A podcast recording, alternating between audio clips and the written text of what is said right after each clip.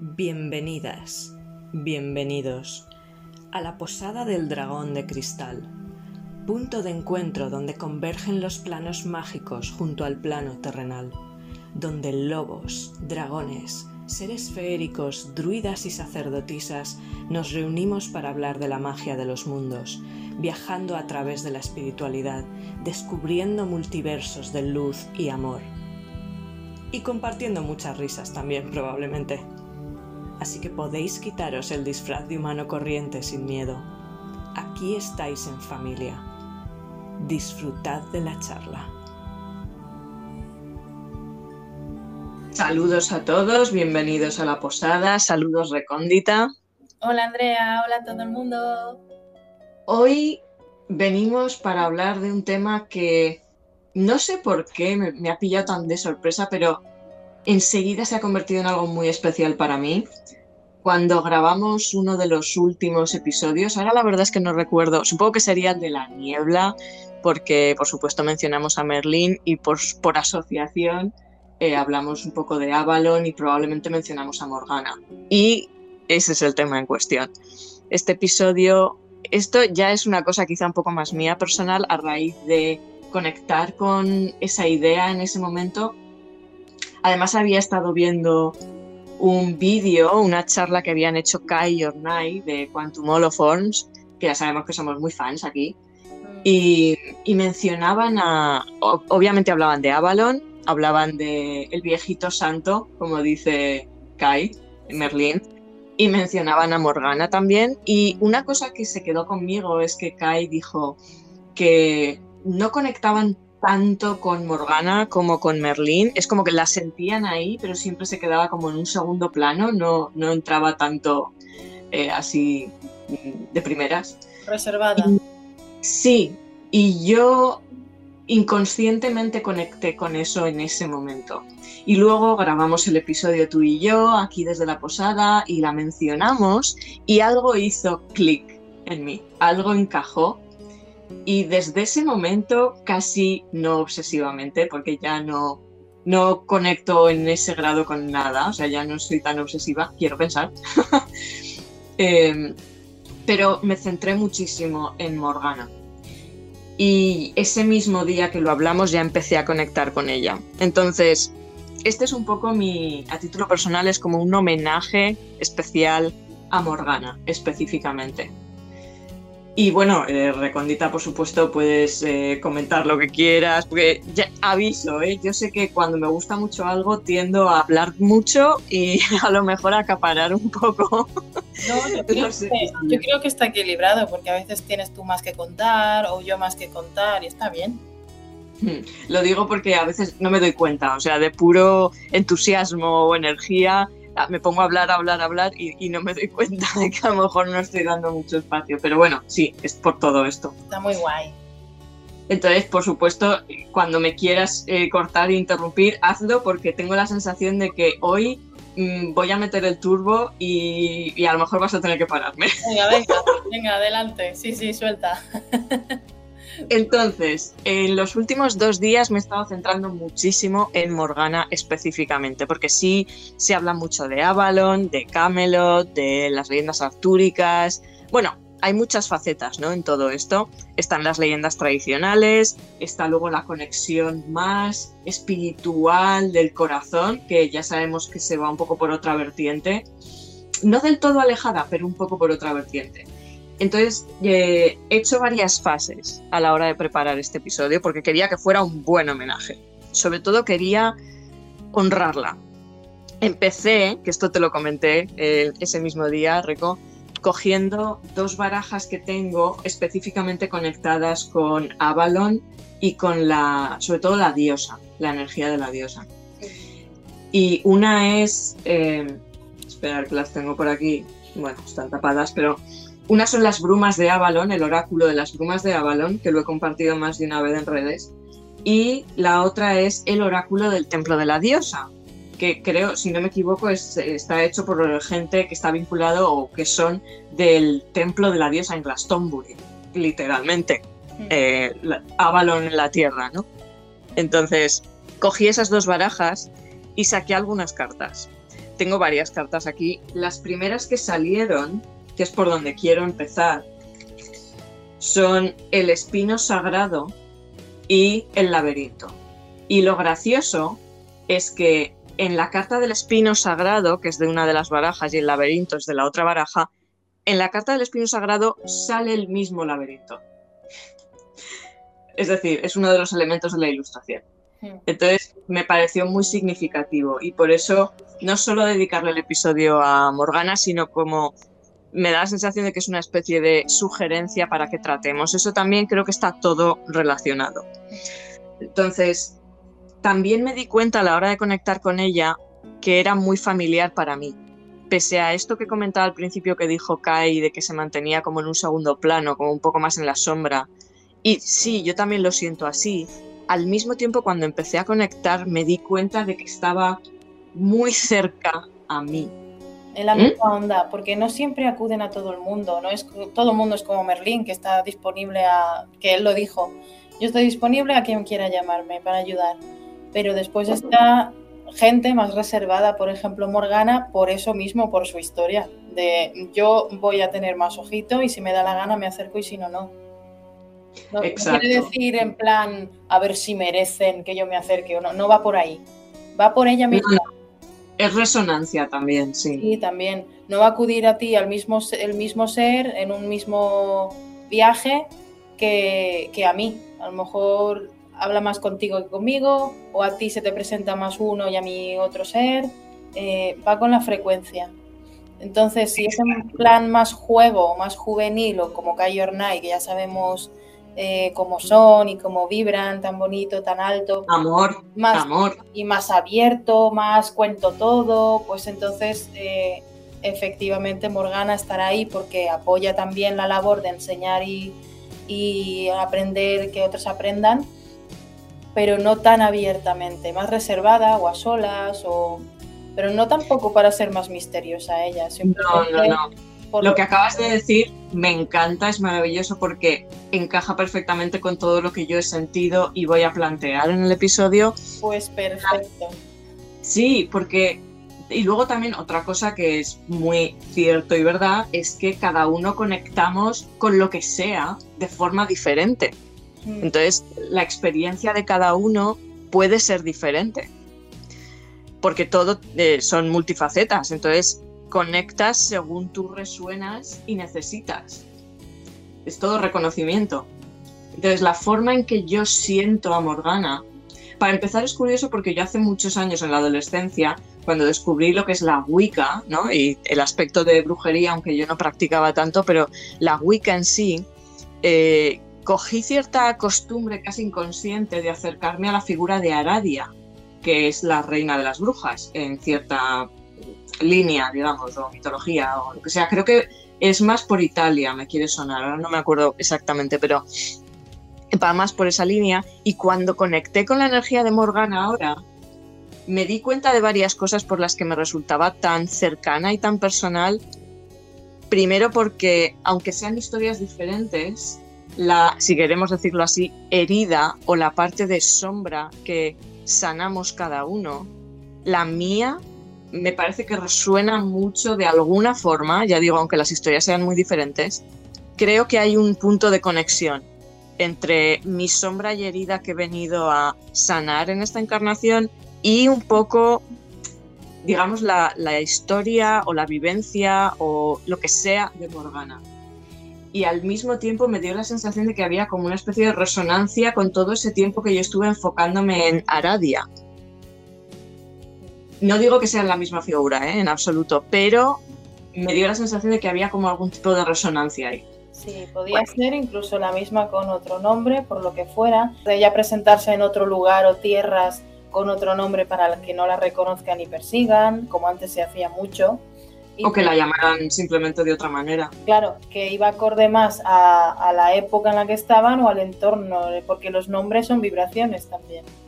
Hmm. Y puede ser incluso otro ser, pero que tenga relación con Morgana porque la labor que hace era la misma o parecida. Hmm.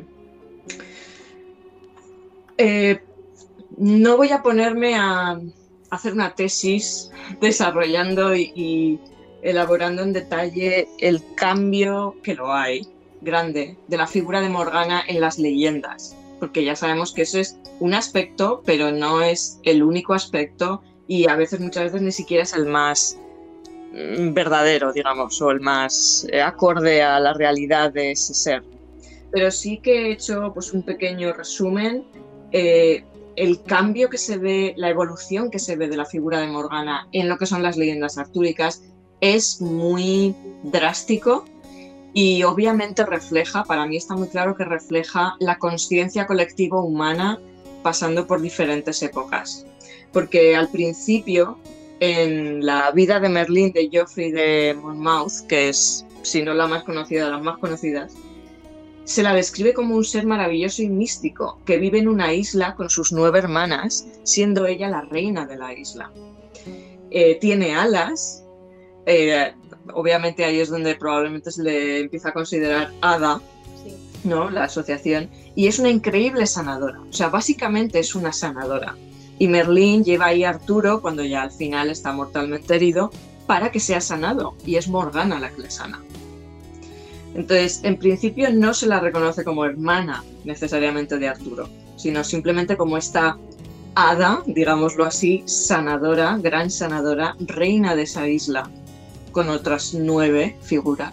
Que esto se, esto se mantiene, se ha mantenido, en, por ejemplo, en la tradición del.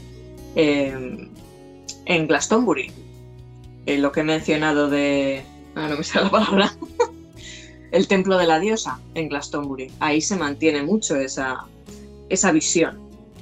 Y luego va, va un poco evolucionando, también se le describe como ninfa, también vinculada, porque se dice que etimológicamente hablando el nombre está vinculado a mar, a hija de mar o eh, nacida de mar, o no me acuerdo ahora, pero era algo así. Eh, que tiene sentido con la isla, el agua, eh, las emociones, la sanación, toda esa parte de poder de la parte femenina como sanadora en lo emocional. Y luego ya se la empieza a presentar como la hermana de Arturo. Al principio está en la corte, pero es sanadora. O sea, ahí ya empieza a transformarse más como en bruja, pero antes de que la bruja tenga la connotación negativa, sino que es más como eh, alguien que tiene esa cualidad mágica y que ayuda a los caballeros de la corte con sus ungüentos sanadores mágicos muy poderosos. Luego ya eh, hay un momento que se hace una traducción, eh, una traducción de esto que acabo de mencionar ahora. Hay un autor alemán, Hartmann von Aue, lo siento si destrozo el nombre, probablemente voy a destrozar más de uno si los digo. Creo que voy a intentar no decirlos, pero bueno, en esta traducción al alemán ya se le empieza a reflejar una dicotomía muy extraña. O sea, está la figura de la sanadora, del hada. Aquí ya se le empieza a presentar como cambia formas, como que puede cambiar de forma humano, si tiene control sobre bestias y sobre demonios. Es amiga de demonios, pero también es sanadora. Y yo cuando he escuchado esto he pensado, ¿demonios o seres feéricos? Mm. Porque muchas veces hay una confusión ahí. Quiero decir, se veía desde una oscuridad y desde un miedo de esa caída de conciencia humana y se percibían todas estas cosas como, para empezar, proyecciones de su propia sombra. Pero además, si, si era algo que les parecía raro, pues directamente demoníaco. Y ahí es donde empiezan a, a plasmar esa parte oscura en ella, a proyectar esa parte oscura en ella. Claro, primero por ser mujer, en una época donde es que sabía demasiado. Segundo, era sanadora, también era bruja, pues ala. Eh, y después lo de demonios sí que puede atribuirse a los elementales, claro, porque lo tachaban muchos de demonios pero también pueden ser amigas de demonios, que no todos son malos y van a buscar el mal hacia todos, sino es un ser de muy baja frecuencia que está en proceso de evolución. De ahí he dicho muchas veces que sea un ser que tenga que involucionar para volver a, a evolucionar y ha elegido entre él, su ser y sus guías desde lo más bajo para volver a aprender desde cero. Eso pasa más, más veces de las que nos imaginamos. Involucionamos para volver a aprender y repetir un curso que, o no hemos hecho caso o han habido varias vidas. Ojo, esto no se da a la ligera, son vidas y vidas que al final dices, mira, no vas adelante, no sacas la nota, ¿no? Y hay que volver, o porque se ha portado muy, muy, muy mal durante muchos ciclos de vidas, o simplemente hay que pasar por ahí, pues por lo que pueda haber sucedido. Eso ya, pues, es ya mm, personal. Y, por qué no? Eh, siempre he oído lo de ten amigos hasta en el infierno. Sí. Es que al final, en realidad, a ver, si todos formamos parte de todo, todos somos lo mismo, lo que pasa que hay diferentes perspectivas, una es de luz y otra es de oscuridad, pero en el fondo todos somos lo mismo. Sí, y quién te dice que Morgana no tenía amistades peligrosas para por, su bien o para protegerse o por el bien mayor o por ella misma, para sus, sus necesidades o lo que quería sacar ella, su provecho. Pero de todas maneras, eh, también sanaba, también curaba. Pues puedes ir bailando de un sitio a otro. Si después lo mm. sabes utilizar para el bien mayor, perfecto que también eliges a veces como una especie de venganza o utilizar la oscuridad para algo, bueno, pues tampoco lo veo fuera de contexto o como una barbaridad. Todos nos portamos mal en algún momento, según, claro, según comprendemos el bien y el mal, ojo. Mm. Vamos a seguir explorando eso más adelante porque parte de su mensaje tiene mucho que ver con esto.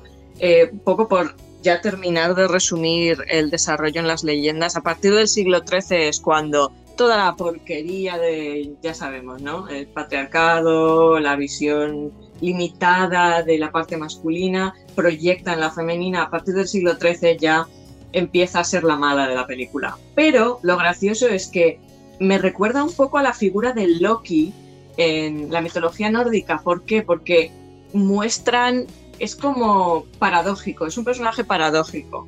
Hay veces que la muestran como mala, malísima, que quiere destruir a Ginebra, a Lancelot, porque primero es enemiga de Ginebra y de Lancelot, y luego ya en eh, los siguientes textos ya incluyen a Arturo y quiere destruir Camelot y toda, ya toda la pesca, por supuesto. Ya que nos ponemos, pues oye, lo quemamos todo, oye, si, si quemamos, lo quemamos todo pero hay otros momentos en los textos en los que mm, ejerce un poco como de ayuda de Arturo, incluso. Entonces, siempre está como esas dos caras. Hay un detalle muy curioso que en un par de, de los relatos menciona, bueno, hay dos versiones, ya a partir de este siglo XIII hay dos versiones de dónde aprende Morgana su magia. Una es en un convento que a mí esto me flipa. Bueno, a ver, me flipa. En el sentido de que sí, ya sabemos que en esas épocas los que aprendían a escribir y a leer y tenían acceso a conocimiento, a libros, a textos, eran eh, pues la iglesia principalmente.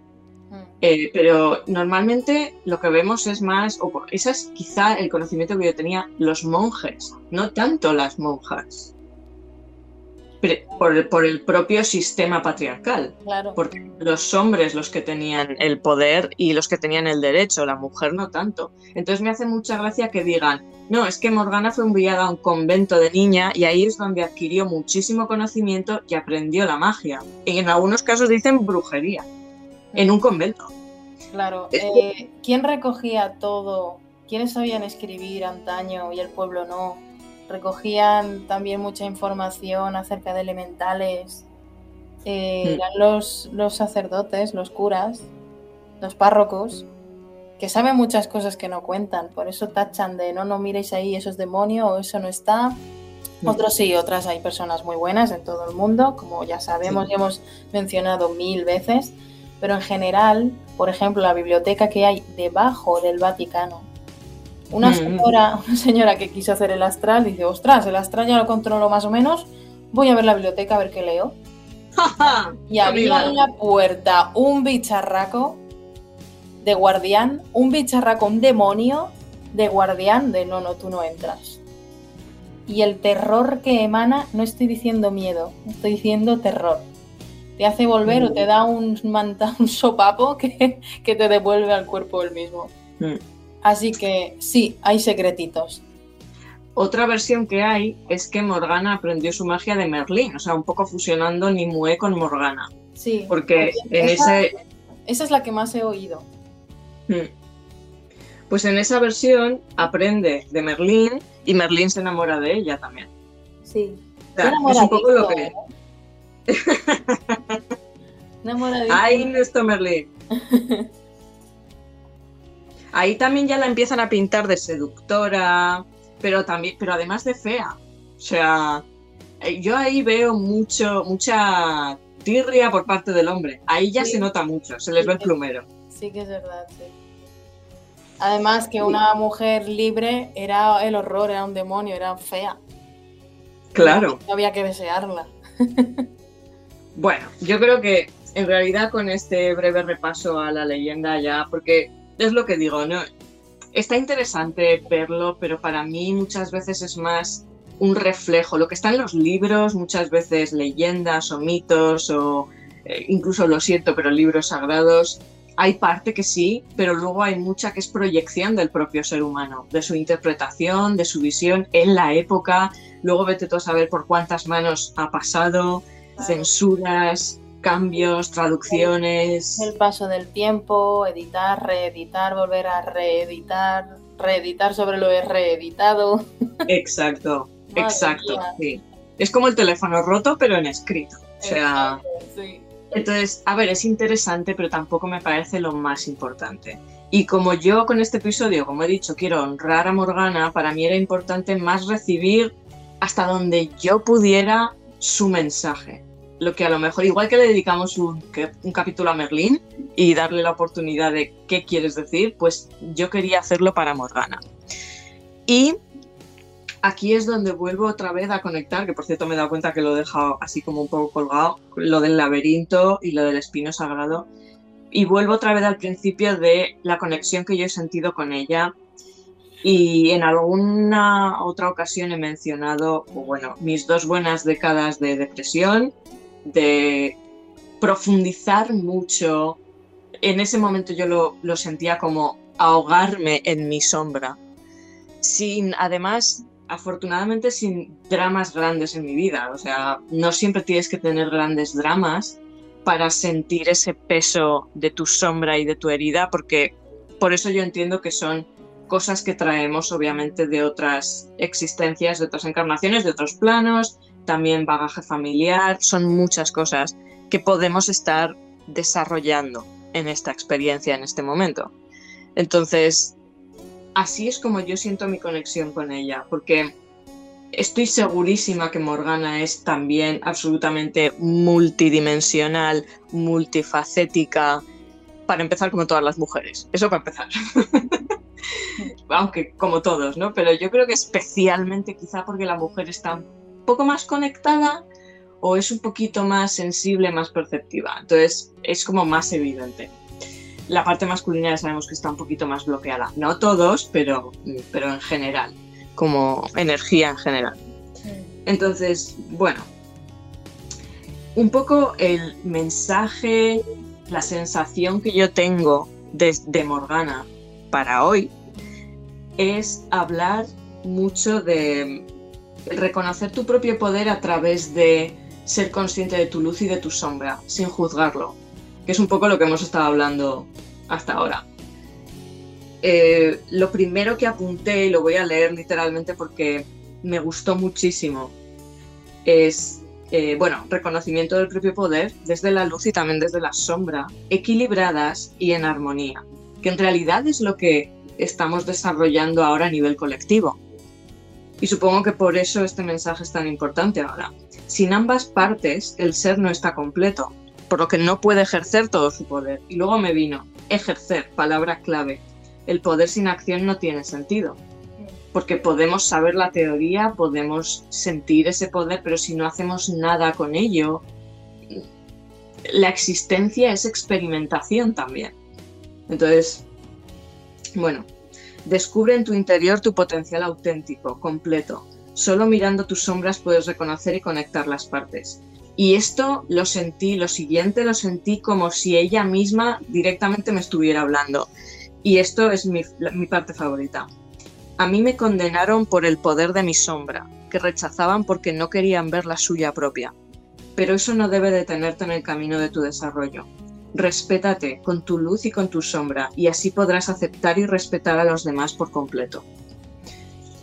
Y eso es algo que yo creo que todos podemos percibir conforme vamos mirando para adentro y enfrentando pues esa sombra o miedos o todo lo que tengamos que enfrentar, trascender, vamos dándonos cuenta de que cada vez nos entendemos un poco más porque vamos recuperando piezas de nosotros mismos, vamos juzgándonos menos, vamos estando más tranquilos y vamos juzgando menos paso a paso lo que vemos fuera. Porque como siempre decimos, también es un reflejo. Hmm. Entonces, es cierto, te respetas más a ti y respetas más a los que ves fuera de ti, digamos. Y es el camino que estamos andando ahora, todos colectivamente, socialmente. Sea, es, lo que estamos desarrollando. Em, volviendo a las cartas, bueno, también intenté un poco conectar en cuestión de minerales. Y por si hay alguien a quien le interesa, estas son mis percepciones. A lo mejor vosotros, vosotras, vosotres, eh, a la hora de conectar con Morgana, sentís, si os interesan los minerales, pues más otro diferente, perfectamente. Yo los que sentí, y para mí tuvo mucho sentido, la primera fue la labradorita. que si me habéis oído alguna vez ya sabéis que es mi absoluta favorita en cuanto a minerales. Yo siempre he dicho que si mi corazón es de un mineral, es de labradorita. Y luego también me vino a la mente el índigo gabro, que muchas veces se vende mal llamado como merlinita, nunca mejor sacado. Es un mineral que no es el ágata musgosa, que es la que suele ser también vendida como merlinita.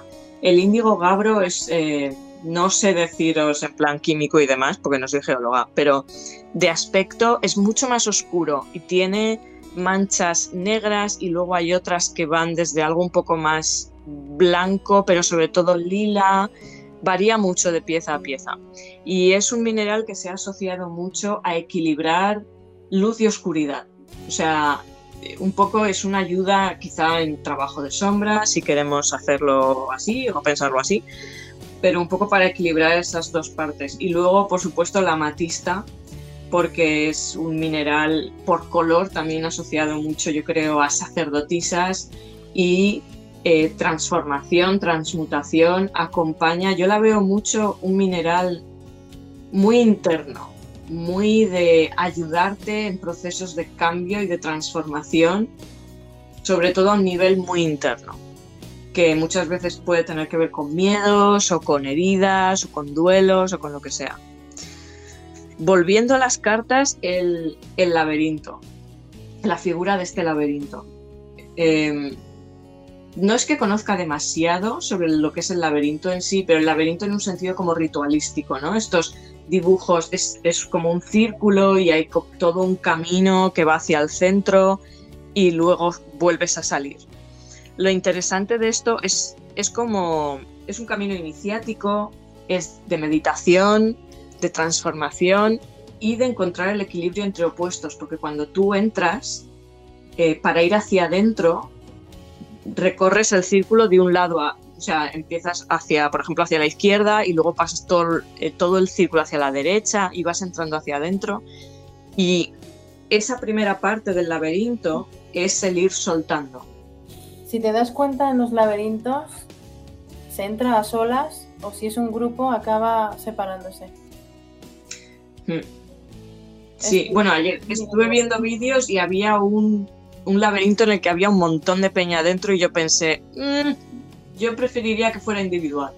Hmm. o con otra persona si lo haces con otra persona, pero, ¿sabes? A la vez, pero no grupo cada uno a su rollo. No sé, me parece muy caótico. Para mí, claro. Yo soy un poquito antisocial, lo reconozco. Entonces, me pareció mucha. Entonces, eh, el ir hacia adentro es la, fase del laberinto de soltar, soltar carga. Eh, lo mismo que en una meditación, ser consciente pues de toda esa carga que llevas, del ruido mental, eh, ir soltándolo conforme vas yendo hacia adentro y una vez que llegas al centro es un momento de pausa, de quedarte un momento ahí con lo que queda una vez que has soltado toda la carga y ser consciente de la hora. Y cuando haces el camino hacia afuera es darte ese tiempo para integrar, integrar todo lo que has a lo mejor encontrado en ese centro, en tu centro, integrarlo y ahí es donde es la transformación y el cambio una vez que sales fuera. Mm. Me parece que esto, me pareció muy bonita que saliera esta carta preguntándole a Morgana porque creo que resuena mucho con todo el camino que ella tuvo que vivir, difícil, doloroso, duro, con engaños, con, bueno, con muchas cosas. Y todo ese desarrollo interno de enfrentar todas esas cosas y enfrentar su propia sombra también e integrarlo para poder sanar y para poder transformarse a algo, iba a decir más grande, no sé si es la mejor forma de decirlo, pero bueno. El espino sagrado, y esto lo he apuntado de unas notas que tomé de un curso que hice con online, Amparo y Agustín, de Avalon te abre sus puertas, que también os lo recomiendo muchísimo. Tanto Kai Ornay como Amparo y Agustín estaban eh, colaborando en los episodios de Naturnia sobre Avalon. Otra cosa que quiero lanzar, para que si no lo habéis visto, que me extrañaría, pero si no lo habéis visto, lo veáis. Busquéis en YouTube el canal Naturnia y veáis todos los episodios de Avalon. Hay uno dedicado específicamente a Morgana. Y toda esta gente que estamos mencionando aparece ahí y es maravilloso. Así que si por lo que sea no lo habéis visto, correr una vez terminéis de escuchar esto. correr a verlo. Y en general Naturnia es maravilloso. Absolutamente, o sea, sí, por supuesto, yo recomiendo Naturnia siempre, pero como estamos hablando de esto, pues sobre todo eh, lo de Avalon. Y porque salen ellos también. Eh, una cosa que dijeron, bueno, varias cosas que dijeron del espino sagrado, Amparo y Agustín encaja también con esto porque habla de la unión de los corazones, pero, o sea, la apertura del corazón, el abrir el corazón. Todo esto tiene que ver con la sanación. Tiene que ver, también habla de protección, pero es una protección, yo creo que es un poco como muchas veces la idea que tú nos has dado, Reco, que es protegerse, pero al mismo tiempo no cerrarse. O sea, es una protección equilibrada en el sentido de que tienes que abrirte para poder experimentar y para sanar también. Entonces es un poco encontrar ese equilibrio, es el volver a confiar en ti, ser tú mismo, recordar el amor, alinearnos con nuestra esencia para poder abrir el corazón y volver a conectar. Es muy importante protegerse, pero no decir, me protejo para que no me pase nada, entonces no te va a pasar nada. Exacto. pero ni bueno tampoco.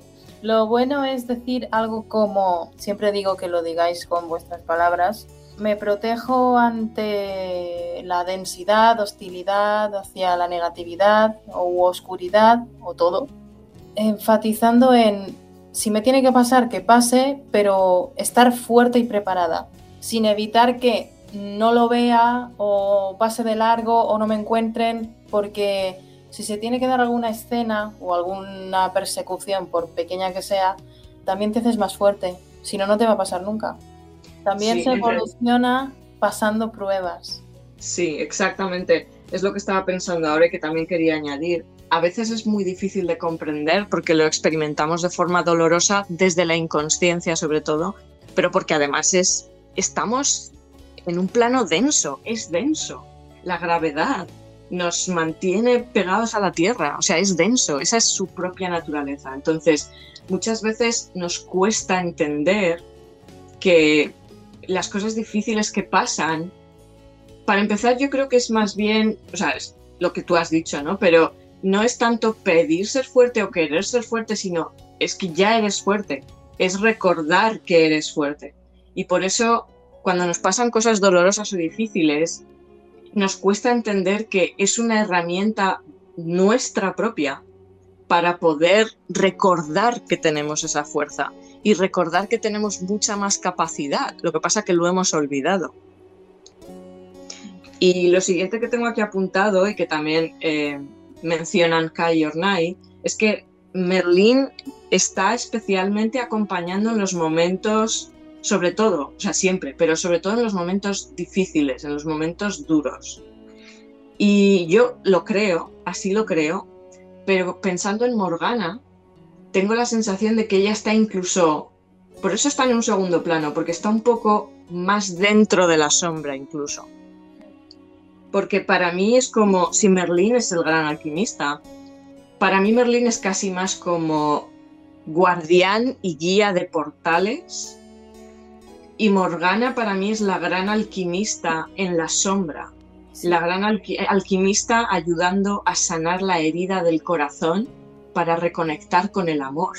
Sí, y también se la podría llamar para que nos acompañe, apoye, ayude a, elaborar nuestra propia sombra y ya no situaciones mm, difíciles, oscuras o simplemente eh, entrar a conocer mi ira o tengo envidia o no sé, emociones negativas, sino también a mi parte oscura que es natural, la parte que llamamos la mala, pues sí, quiero conocerla, quiero entrar y quiero experimentarla.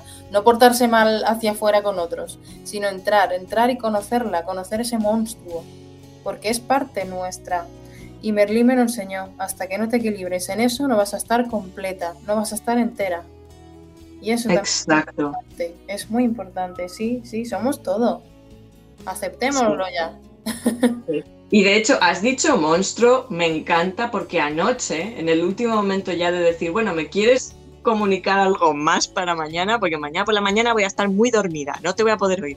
Entonces, lo último que me vino fue literalmente, detrás del monstruo más terrorífico siempre hay un niño asustado. Sí. Y me vino a la mente como ejemplo, que si habéis visto la película de Paranorman, que yo también soy muy pesada recomendándola, pero es que merece mucho la pena, esto es un spoiler, ¿eh? o sea que os doy tres segundos, taparos los oídos. Eh, la, bruja de la película, el espíritu de la bruja, es una niña. Es decir, se presenta con la imagen de la bruja para aterrorizarlos a todos por lo que le sucedió. Pero es el espíritu de una niña, literalmente, no es una metáfora. Y de ahí también comprendemos mucha gente que se porta como se porta, aunque sea de la familia y te, te enerve, pero después ves que viene de su niñez, siempre viene de la infancia ese dolor. Y saben, saben, para saber llevarlo, o se llenan de ira y es gente cascarrabias, o es gente maltratadora, o necesita expulsar ese odio, por ejemplo, haciéndose cazador y matando a otros, se está matando a sí mismo de la pena que le corroe por dentro. Ojo, siempre hay un niño herido ahí. La infancia es muy importante mirarla, conocerla, saber llevarla y recuperar esa capacidad de voy a entrar ahí, voy a aceptarla y voy a ser una niña. Cuando salga la opción de poder jugar, yo que sé, me voy a la montaña y juego con la nieve, pero cuando hay dolor o hay cosas que fallan y fallan y fallan, como me falla, por ejemplo, el trabajo, trabajo lo digo porque si digo labor, mucha gente aún se marea un poco, eh, o me falla en el amor, o me falla, mira esa carencia de madre, mira esa carencia de, mimos eh, de padre y madre que tuviste. Enfócate ahí, entra dentro, atrévete a conocerlo, aunque duela, aunque llores, porque mm. son piezas que faltan, por eso te faltan ahora cosas. Yo entro ahí, ¿eh? que ahora aún me quedan cositas que mirar de la infancia y sí que se nota un montonazo una vez vas soltando y resolviendo cosas, cómo obtienes esa pieza de puzzle para ponerla ahora y que esté completo. Hmm. También yo creo que a lo mejor sería interesante, sí, a mí siempre me gusta añadir, porque a lo mejor no todo el mundo reconoce, o sea, puede decir, no, pero si mi infancia es súper feliz, puede ser algo a lo mejor de otra encarnación, de otra vida. Sí, también. Y también añado que al igual que hay equilibrio, hay luz y oscuridad y hay seres que nacen y eligen el camino oscuro y ya está, y no hay nada más. Simplemente han elegido estar ahí y punto. Y también puedes estar sanando algo generacional. Puede ser algo que estás un poco tomando para sanar de tus ancestros de generaciones anteriores, que eso yo también lo he tenido. Hay que mirar siempre primero a la bisabuela o tatarabuela. Hmm. Sí. Sí, pero eso, o sea, mantener la mente, si a lo mejor no encuentras tus respuestas por ahí, tampoco frustrarse ni preocuparse porque a lo mejor es simplemente cuestión de ampliar eh, las miras y, y, lo encuentras en otra parte, pero siempre es cuestión de, hablábamos del laberinto, de ir hacia adentro, o sea, es tu sí. propia búsqueda. Y ojo, no hay que frustrarse, aunque a veces dure años el encuentro de algo en concreto, como a mí me pasa, eh, a lo mejor pasan años y años y ostras, si esto es de no sé cuándo y me viene ahora, no hay prisa, es se da cuando necesitas y sabes comprenderlo, si no pasará de largo para siempre y tu mente la borrará y la respuesta sí que estuvo ahí.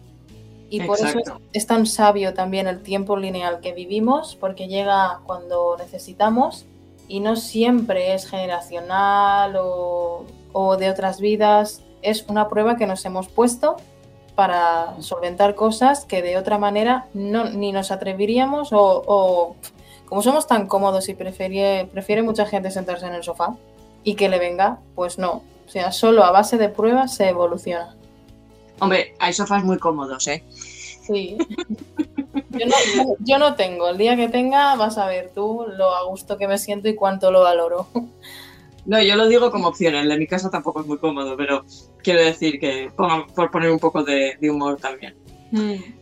Pero sí, eh, siguiendo un poco con lo que tenía que apuntado, lo que estábamos diciendo, ¿no? Detrás del monstruo creado por nuestra sombra para defendernos, como bien tú decías, y la herida, está la vulnerabilidad e ilusión del niño.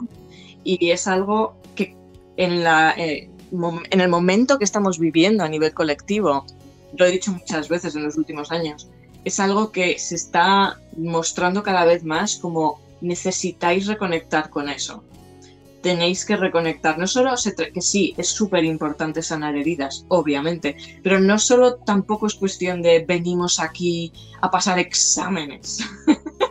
no solo es eso, es una parte, pero también está el hecho de somos creadores, estamos aquí para crear.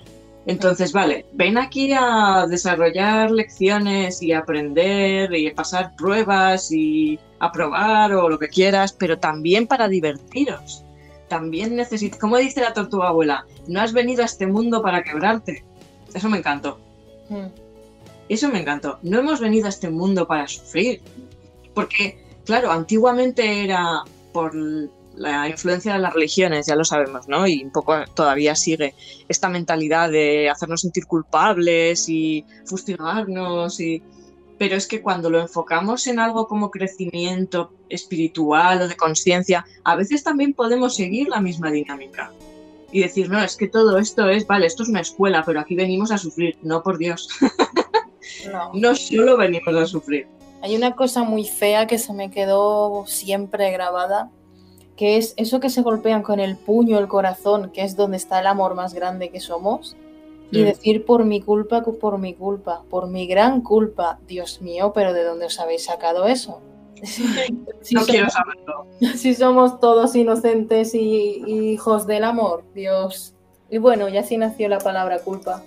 Sí, a ver, yo igual que estamos hablando todo el tiempo de equilibrio, luz y sombra, todo eso es muy real, pero el, el problema aparece cuando centras absolutamente toda tu energía, voluntad, solo en ese aspecto. Hmm. Y te fustigas con ello, te autotorturas, te hundes, eso es lo que tú decías del golpe en el corazón, eso es, es machacarte a ti mismo. Sí, y de cosas que no son ni tuyas. Hmm. Y no hablemos ya de látigos o esto que se ponían con pinchos en la pierna. Bueno, ¿para qué? ¿Para qué? Sí. Métodos pues... de tortura móviles. El otro día vi un vídeo de un sacerdote en la iglesia dando misa hablando de transgeneracional. Fue flipante. Así que por eso, por eso enfatizamos siempre que hay de todo, que hay de todo. La luz siempre brilla a través de las grietas, eh, donde sea. Sí. Porque es lo que hay de base. Por eso yo cada día tengo más claro, o sea, muchas veces cuando, ya que estamos hablando de luz, sombra, bien y mal, todas estas cosas, y muchas veces lo vemos como toda esta línea de pensamiento de pues eh, las élites o los que quieren tener el poder, los malos, lo, todas estas cosas que pueden ser muy reales, por supuesto, pero de nuevo, o sea, es que la base de todo es esa luz. Y luego lo demás son taladros, que por lo que sea, pues dado ahora. No puedo hacer nada al respecto, así que vamos a integrar los taladros como parte de la sombra Pues sí. que quiere hacer acto de presencia. Ese, ese ruido que no escuchamos muchas veces, que molesta y no lo queremos, pero también sirve. Sirve el taladro para muchas cosas. Yo soy muy partidaria de convertirlo en comedia, así que Sí, claro. venga. Pues eso, que detrás de todo, luz, o sea, incluso detrás de la oscuridad está la luz. Entonces yo cada vez siento más claro que da igual lo mucho que queramos mantener este tira y afloja, pero ya sabemos que estamos en este mundo polarizado, dual, que en momentos de cambio se va a radicalizar más y parece que cada vez quieren eh, controlar más o hacer más daño, pero es que es una lucha, o sea, no van a ganar. No, ¿sabes qué es sorprende, lo más sorprendente? Que no son ¿Qué? ni la mitad de lo que venden. La, Claro. la supuesta élite. Lo digo en voz baja porque hay palabras que tienen. Sí. No, tampoco, tampoco quiero que nos centremos mucho en este tema, es simplemente No. que está vinculado, pero lo que quiero decir es que sí, como tú dices, o sea, probablemente venden más humo para dar más miedo. Y después las leyendas y las dejan crecer Claro. como fama que les da poder y más poder porque de ahí se crece. Y son cuatro Sí. gatos. Cuatro Pero el, me- el mensaje detrás de todo esto es, todas esas cosas son reales, sí, Sí, porque forman parte del esquema, porque es la propia naturaleza del esquema. Correcto, son herramientas que utilizamos, unos escogen unas, otros escogen otras para desarrollar cosas.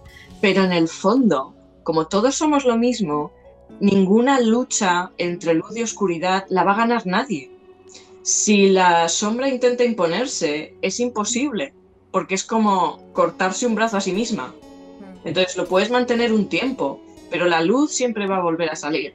Y si la luz intenta destruir la oscuridad, tampoco va a funcionar, porque es como... Hola, sombra. Es Ah, Está protestando. Pues lo siento, te aguantas. No vais a ganar. O sea, todo lo que sea una lucha de uno contra otro, no se puede ganar. Ninguno de los dos puede anular al otro, porque son lo mismo. Es como un brazo queriendo destruir al otro. Mm, Exacto. Y no, nunca estará completo. Nunca jamás. Que pueden ejercer más fuerza durante un tiempo, sí, o durante una era, pero después subirá la, la otra parte. Se equilibrará y subirá. Después se equilibra la otra a- al, mismo, al mismo nivel y subirá. Y así constantemente. Es un ciclo. Exacto. Es que es- sí, es- ha sido así siempre. Mm, Y ahí Pues- entran mucho los Jedi Ah, eh, de luz, los neutrales y los, los oscuros. Los Sith, sí. Sí. Sí, es otro ejemplo, es otro, otro reflejo. Y por eso yo creo que es tan importante este mensaje que yo siento de Morgana, que es, si hay luz, hay oscuridad, pueden pasarte cosas difíciles, dolorosas, pero si consigues recorrer ese laberinto, equilibrando ambas partes, mirando tu sombra, integrando lo que necesitas integrar, soltando lo que necesitas soltar, perdonando, que lo decimos muy alegremente y mucha gente piensa, "Mm, eso es imposible. No es imposible. No. Se trata de ti, no de los otros. Se trata de ti, es tu sanación. No se trata de hacerle un favor a otra persona y perdonar. Se trata, se trata de sanarte tú. Y eso no es imposible. Y es lo que necesitamos para poder crear puentes para cambiar a nivel colectivo. Porque luchando unos con otros solo alimentamos la ruptura y la separación. Y es lo que dices tú, ciclos. Una vez, una vez ganarán unos y otras veces ganarán otros. Y nunca se solucionará nada. De nuevo, si no la habéis visto, os recomiendo Paranormal. Me entenderéis cuando la veáis. Porque es que es así, o sea, así no se soluciona nada. Lo que necesitamos es crear puentes. Ese es el regreso de la energía femenina. Morgana es la sacerdotisa, es la regente de Avalon, es la sacerdotisa de la rosa. Ese es el amor incondicional. El amor incondicional no es perdonarlo todo porque sí, seguir dejando que nos machaquen. No, tiene que haber un respeto y poner un límite, pero no desde la defensa, no desde el odio, no desde el rencor, no desde ahora te voy a aplastar yo. eso es seguir perpetuando lo mismo y muchas veces darles poder a los que buscan esa energía. Entonces, lo primero es sanar nuestras heridas, ir hacia adentro, enfrentar esas oscuridades, integrar lo que tenemos que integrar, para que lo de fuera no nos vapulee tanto. Y así podemos tener mucha más solidez, confianza en nosotros mismos, reconectar con nuestro ser, como bien decían Amparo y Agustín, para poder empezar a crear puentes. Sí, hacia esa gente que parece tan distinta. Sí, hacia esa gente que parece que te odia. Pero es que necesitamos crear puentes también. Si queremos, también podemos intentar dentro de lo que se pueda, dependiendo de las circunstancias y de las personas. Pero también puedes ayudar a otros a sanar con tu ejemplo. Pero primero tienes que sanar tú. Sí. Hay que perdonar, pero perdonar pasa por primero perdonarte tú e integrar tu sombra también. Y ese es el mensaje de Morgana. Pues bien bueno y bien precioso es. Ay, qué a gusto me quedaba. eso era, de eso se trataba, que decías, tengo mucho que hablar y voy a hablar mogollón, pues adelante. Ay, y luego, solo ya por terminar un poco y mencionarlo brevemente, las otras cartas que salieron, una es el otro mundo, que es todo el mundo etéreo, eh, de renacimiento, es ese otro plano, ¿no? Ese Avalon o ese mundo de los seres elementales y feéricos de alta vibración, esa conexión que ya tiene ahí también, y Excalibur, que habla de soberanía, verdad, poder y acción, que es lo que mencionaba antes, de que hace falta utilizarlo, porque puedes tener eso. Ah, creo que por ahí va esa parte del mensaje de Morgana. Ella, pese a tener ese poder, en un momento dado de su historia, cuando descubrió el engaño al que había sido sometida para engendrar el hijo de Arturo, escogió el silencio. Ahí es donde viene ese mensaje de puedes tener poder, pero si eliges rechazarlo en el sentido de mantenerte en silencio y no hacer nada con ello, no sirve de nada. No, es eh, formar parte de aquello que te está machacando. Sí, así que, pero bueno, es que es eso, o sea, para poder sentir la fuerza, porque también lo entiendo. Cuando digo ciertas cosas, recuerdo esos momentos en los que yo estaba hundida y me sentía muy sola y me sentía sin fuerzas, me sentía incapaz es paso a paso, es poco a poco, no querer conseguir milagros de la nada porque sí, todo tiene un porqué, cada paso del camino tiene un porqué, es importante. Es cuestión primero de aceptarlo, dejar de luchar contra ello muchas veces, no torturarte con ello, mirarlo de frente, darte un tiempo para respirar, también es verdad. Mm. Darte un tiempo para respirar, mirarlo de frente y con la calma decir, vale, ¿qué me estás mostrando de mí? Y no respirar y que dure un momento y con la calma a verlo, se puede durar meses o incluso años. Efectivamente, yo antes he dicho décadas. Mm, décadas. Yo sé que mucha gente, cuando hago las lecturas, muchas veces la gente, nadie quiere oír años. Ya, ya lo sé, ya. Pero es la realidad. También cada camino es diferente, ¿eh? A lo mejor habrá personas en las que en una semana, ¡plin! magia. Pero hay otros caminos en los que no, no. A mí me lo dijeron hace muchos años, en una lectura, de las pocas lecturas de tarot que me hicieron a mí en la adolescencia, y lo clavó. Me dijo, vas a tardar. Y yo dije, pero ¿cuánto? Claro, lo primero que dices. Y ella me dijo, mucho. Y efectivamente tenía razón, pero eso no es malo. Pero lo, curioso de, ¿y lo conseguiré? Y preguntas de cuánto. lo que importa, en vez, de preguntar lo que importa de, ¿será, será eh, ¿valdrá la alegría o, la pena en este caso? decimos siempre, vale, ¿cuánto? Lo quiero ya, lo quiero ya. Pero también te digo una cosa, a lo que tú acabas de decir, perdón. Pasa en todo, no solo en este tema. Hmm, sí, sí. A lo que tú acabas de decir, cuando alguien viene a una lectura de tarot, o sea, la pregunta es, la forma en que lo enfocas es muy importante pero incluso a lo que tú acabas de, proponer, ¿no? De decir, ¿pero valdrá la pena o lo conseguiré? Esa tampoco es la pregunta correcta. Bueno, correcta, ya me entiendes. No, correcto no es un buen término, pero no es la mejor pregunta tampoco porque te merece la pena respirar, te merece la pena estar vivo. Has venido aquí por, para eso. Entonces, ¿lo conseguirás? Ya lo estás haciendo. Claro. Con que estés ya enfocada en ir a por ello ya está en marcha. Estás en un proceso y cada paso, esto es algo que me, ha costado mucho entender, pero ya os digo, un par de décadas de, de, depresión. Es todo un proceso, no es que tú estés bloqueado en un sitio y algo tenga que venir o algo, no, estás en el proceso, aunque tú te sientas bloqueado, estás en un proceso. Entonces da igual el tiempo que tardes, por eso eso no es lo realmente importante. Y de nuevo, la pregunta de si lo conseguirás, ya lo estás haciendo. Entonces es cuestión de permitirte respetar el tiempo de tu proceso que tú necesites y permitirte hacerlo. Que a veces hay pausas y no son de varios días, es de más. Ese pasito súper lento y después ya irá más deprisa, pues depende de lo que tengas que integrar. Claro, es que hay cosas que sí, o sea, por ejemplo, me vine a la cabeza el episodio de Naturnia, ¿no? Y hablando de, pues, Morgana, Arturo, eh, Morgana comenta que eh, después de todo lo que pasó, le pidieron hacerse cargo de la isla de Avalon y al principio le, le pareció muy grande, ¿no? El reto, pero bueno, eh, lo hizo y con ello y con el tiempo sanó sus heridas. Y Arturo pues todavía no. Y es lo que vemos reflejado en, en nuestra realidad y en nuestra sociedad, ¿no? Esa parte masculina que todavía se resiste a soltar el control, la idea de poder, porque esa es otra idea de poder, es ficticio totalmente. Pero bueno, es un enfoque. Claro. Por eso requiere paciencia, por eso requiere primero y ante todo ser consciente y ser honesto con uno mismo y sanar lo que tú necesitas sanar y lo que puedes hacer en cada momento, no más.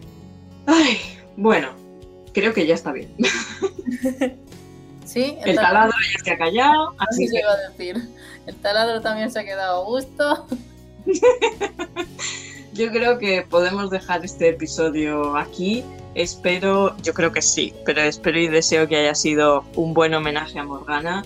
Es, ahora estoy segura de que mi conexión con ella va a profundizarse, así que probablemente haya alguna otra parte respecto a algún segundo episodio o también si tenéis algún comentario, pregunta, si queréis que hagamos una segunda parte de todo esto, eh, decirlo, o sea, comentárnoslo, mandárnoslo, por favor, pues feedback. Y nada, Reco, no sé si quieres eh, comentar algo más, así para terminar. No, ha estado muy chulo todo, un montonazo, me ha gustado mucho, mucho, mucho. A mí también. Pues muchísimas gracias, gracias por, por acompañarnos, por escucharnos, gracias también a ti, Reco, por supuesto, como siempre. Muchas gracias. Y nada, esperamos de aquí desde la posada, os enviamos mucho ánimo, muchos besos, mucho amor, mucha luz. Si queréis disfrutar la sombra, pues bueno, ya sabéis, con equilibrio. Y que estéis muy bien y nos escuchamos, leemos y todo lo que sea en próximos episodios. Un abrazo muy fuerte a todos. Besitos.